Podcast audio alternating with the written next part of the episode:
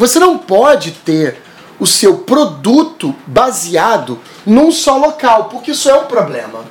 Então o que acontece? Aonde está aqui? Existe uma pizza de faturamento? Sei lá, vamos supor que o provedor fatura 40 mil reais. Ele ainda não é um provedor milionário, tá bom? O provedor ser milionário somente a partir de 83.333. Você tem aí 40 mil reais. Esses 40 mil que ele fatura, ele fatura numa determinada área residencial, num bairro. Qual é a primeira sugestão que eu dou para esse provedor?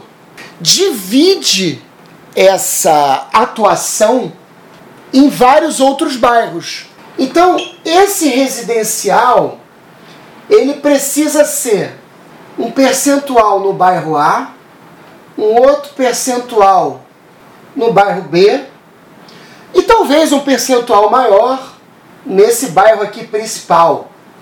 Vou chamar aqui de bairro C.